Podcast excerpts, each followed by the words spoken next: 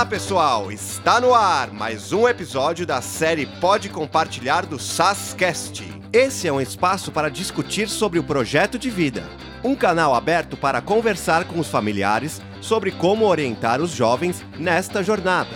Nesse episódio, o psicólogo Henrique Ângelo, especialista em aprendizagem e orientação parental e fundador da Lupa Educação Ampliada, compartilha o seu conhecimento para enriquecer este percurso. Vamos juntos tecer essa rede de suporte e conhecimento. Seja bem-vindo, Henrique! Você já sentiu ansiedade? Sentiu as mãos suando, o coração acelerando, a pupila dilatando, além dos vários pensamentos ruins que acabam acompanhando essas sensações? Em certo grau, é normal sentir ansiedade.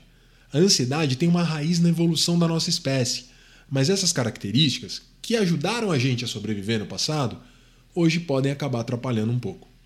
Um dos desafios da nossa vida é saber quando a ansiedade ajuda a gente a evitar um perigo iminente ou nos impede de atingir os nossos objetivos na vida. A ansiedade é um estado emocional que normalmente está ligado à antecipação de um futuro em que as coisas não vão tão bem. Claro que é um futuro hipotético e muitas vezes está sujeito à interpretação que a pessoa faz da própria realidade. Mas a questão é que essas hipóteses simplesmente tentam prever as consequências das nossas ações. Por exemplo, eu posso imaginar um resultado ruim uma prova por causa das consequências de mal, seja perder o contato com os meus amigos que estão na mesma sala que eu, ou eu conseguir a desaprovação dos meus pais ou dos meus professores, entre muitas outras coisas. Apesar de parecer orientada para o futuro, a ansiedade tem as raízes na experiência que a pessoa tem no dia a dia dela. Algumas vezes, uma história de fracasso escolar, por exemplo, pode fazer com que o estudante sinta ansiedade na hora de uma prova. Isso normalmente acontece quando a escola ou a família acabam valorizando só o resultado final e não valorizam o processo de aprendizagem. Eu costumo discutir com os adolescentes que eu acompanho que é mais produtivo se divertir no processo de aprendizagem do que focar na linha de chegada. E aqueles que conseguem isso costumam vivenciar menos episódios de ansiedade decorrente do desempenho. A ansiedade de desempenho ela pode aparecer não somente relacionada ao resultado escolar, mas pode aparecer em relação ao desempenho social da pessoa. Por exemplo, relacionada com o desejo de ser popular, ser inteligente, ser atraente, ser minimamente aceito ou ser um bom filho ou uma boa filha. Outra coisa que pode gerar ansiedade é uma história de punições, cobranças ou correções excessivas. Algumas pessoas acreditam que cobrar ou punir é uma forma de incentivar a pessoa a atingir os seus objetivos, e muitas vezes isso acaba funcionando. Mas isso vem junto com uma série de efeitos colaterais que a gente só percebe muitos anos depois, quando a pessoa procura um psicoterapeuta relatando ansiedade ou uma baixa autoestima, que esse inclusive é o tema do nosso próximo episódio, não percam, tá? Então, entre esses efeitos de longo prazo das cobranças e punições, está a ansiedade, que está diretamente relacionada com a aversão que a pessoa acaba adquirindo dos contextos que ela foi consistentemente cobrada ou punida eu consigo citar uma diversidade muito grande de estudos da psicologia que têm apontado que as pessoas passam a evitar coisas que se relacionam com situações em que foram punidas no passado. Por exemplo, se uma pessoa foi consistentemente punida ou cobrada por não fazer tarefas escolares, ou se foi muito corrigida na história dela, essa pessoa pode passar a ter aversão a qualquer tarefa que ela se engajar. Quando alguém tem uma história de ser muito cobrada ou punida na escola, sem ter algum escape, como uma boa relação com os colegas, pode desenvolver ansiedade, inclusive de ir para a própria escola. Isso aparece de várias formas, quando a pessoa enrola muito para sair de casa, enrola para entrar na escola, ou até quando ela somatiza essa ansiedade e tem dor de cabeça, dor no estômago na hora que ela devia estar estudando ou no momento de sair para a escola. Como a gente viu, a ansiedade na escola pode ser muito difícil de identificar ou lidar, mas as pessoas têm usado algumas estratégias para isso. Vamos revisar algumas das estratégias que as pessoas têm utilizado para lidar com a ansiedade? Mas antes eu queria dar um recado para os pais, professores ou quem mais estiver ouvindo. Não se martirize se você fez alguma coisa que eu falei aqui que pode ter favorecido a ansiedade em alguém. Só o fato de você estar tá ouvindo esse podcast já coloca você em uma posição de que quer o melhor para o seu filho, para sua filha ou para qualquer outra pessoa que viva com você. Um grande amigo meu costuma falar que os pais têm que ser suficientemente bons não precisam fazer tudo da forma perfeita. Todos nós fazemos coisas que a gente se arrepende. Todos nós. Mas sempre temos o desejo de fazer melhor e buscamos informação para isso. Então é isso que vocês estão fazendo aqui.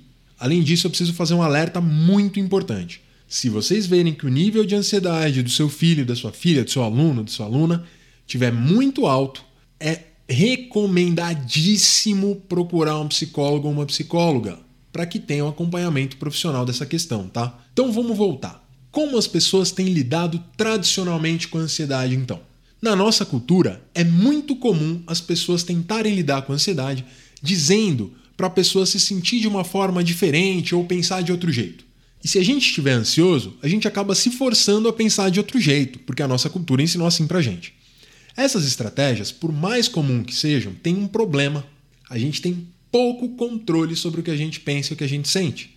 A gente tem muito mais controle sobre aquilo que a gente faz. Ó, eu vou fazer uma brincadeira para exemplificar esse ponto, tá? Você que está me ouvindo aqui, fecha os olhos, mas só se você não estiver dirigindo, e pensa em qualquer coisa, qualquer coisa mesmo, menos em um urso branco, tá? Qualquer coisa menos um urso branco. Só não pode ser o urso branco. Vai lá, pensa.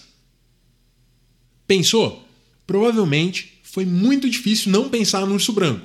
Talvez vocês tenham tentado recolorir o urso, cobrir o urso com alguma coisa, mas de alguma maneira ele estava lá. Ele fica lá, né? Que nem essa ansiedade, de alguma maneira ela fica lá. Quer ver? A estratégia da gente tentar mudar o pensamento ou sentimento usa esse mesmo princípio. Se eu ficar pensando, não posso errar, eu trago esse futuro hipotético para o presente. Se esse futuro hipotético for ameaçador, por causa da minha história, ou seja, se eu tenho medo de errar, eu vou ficar ansioso. A mesma coisa vale se alguém falar para mim: não fique ansioso, não pense coisas ruins. Eu posso até tentar não me sentir assim, mas simplesmente não tem como alterar voluntariamente meu estado emocional e eu ainda posso ficar mais ansioso.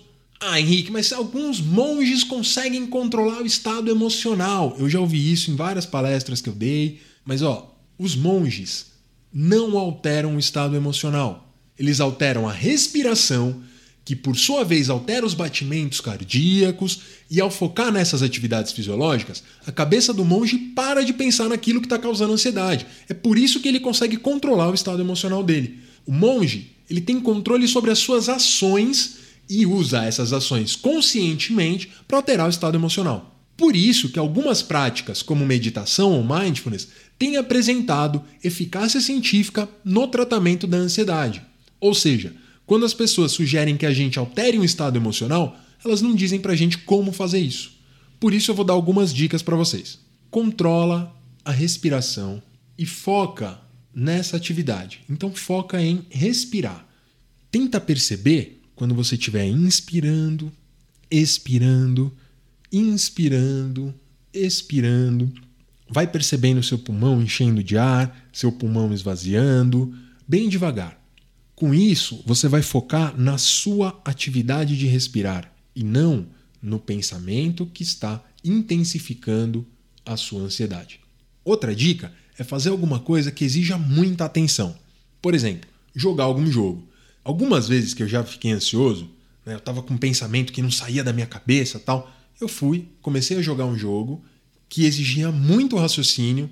Com isso, eu consegui abaixar aquela minha sensação de ansiedade. E outra estratégia é mudar de ambiente, né? que aí você vai conseguir mudar um pouco o foco da pessoa daquilo que ela está fazendo. Todas essas dicas têm a mesma base: tirar o foco dos pensamentos que estão relacionados com a ansiedade. Inclusive, muitas vezes esse pensamento começa pequeno e ele começa a arborizar, ou seja, o que a gente chama de pensamento arborizado. Ele começa a criar um galho aqui, outro ali, e quando você vê, você começa em uma situação pequena e você vai ver, você já está com um problema muito grande e você já não se acha capaz de fazer nada, e aí o teu grau de ansiedade vai aumentando. Então a gente tem que interromper essa cadeia de pensamentos no começo. Por isso que é importante a gente focar em outra coisa, a gente tentar tirar esse pensamento, não falando para a pessoa, pare de pensar nisso, para de pensar isso, não, mas simplesmente tentando trazer a atenção dela para outra coisa. Algumas pessoas usam frases que são ainda mais perigosas do que não fique ansioso ou não pense em coisas ruins. São algumas frases como você não pode sentir isso ou você não tem motivo para ficar ansioso. Essas frases elas invalidam o sentimento de outra pessoa e acabam intensificando a sensação de ansiedade. A invalidação de sentimentos e ideias faz com que a pessoa comece a sentir de uma forma mais extrema, e isso gera sentimentos mais intensos de ansiedade, além de vários outros problemas que podem vir que estão relacionados com a formação de, da personalidade da pessoa.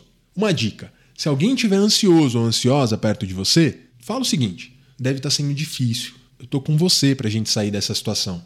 Cuidado para não invalidar um sentimento dessa pessoa. Tudo bem? Eu vou terminar o episódio de hoje com algumas dicas simples para a gente prevenir ou lidar com a ansiedade dos nossos filhos. Primeira delas é a gente valorizar o que foi feito e não o resultado final. É difícil valorizar o esforço quando a gente vê algum erro, mas é muito comum eu ouvir professores que é importante eles receberem os erros para que eles consigam corrigi-los na sala de aula e, inclusive, eles vão saber qual é o foco que eles têm que dar para as aulas deles. A segunda dica é cuidado com correções excessivas. Sabe quando a gente olha uma tarefa e fala: olha, tá certo, mas essa letra tá horrível. Ninguém vai lembrar que aquilo está correto. Vão só lembrar que a letra tá ruim. A gente só lembra daquilo que é uma crítica. Então a gente pode passar a sentir ansiedade porque a gente está sendo constantemente criticado, constantemente corrigido. E isso vai levar a gente para a próxima dica. Separa momentos de crítica dos momentos de elogio. Se você for elogiar, só elogie. Se você for criticar, só critique, não faça os dois juntos. Essa é uma dica boa para você conseguir valorizar o que foi feito e, ao mesmo tempo, você evitar correções excessivas. Outra dica importante é dê apoio mostrando que está do lado para ajudar a resolver o problema, sem valorizar excessivamente o sentimento de ansiedade. Ou seja, foca nas ações que podem ser feitas para resolver o problema que o adolescente está vivendo.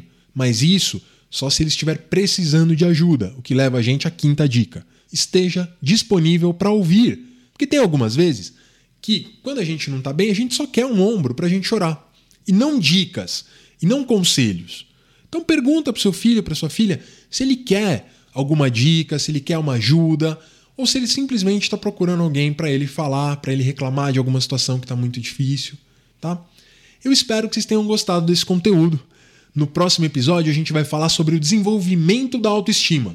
E eu vou chamar a Daniele Kran, que também é doutora em psicologia, para debater esse tema comigo. Eu aguardo vocês. Convidamos você para seguir o nosso canal e acompanhar os próximos podcasts. Um abraço e até mais!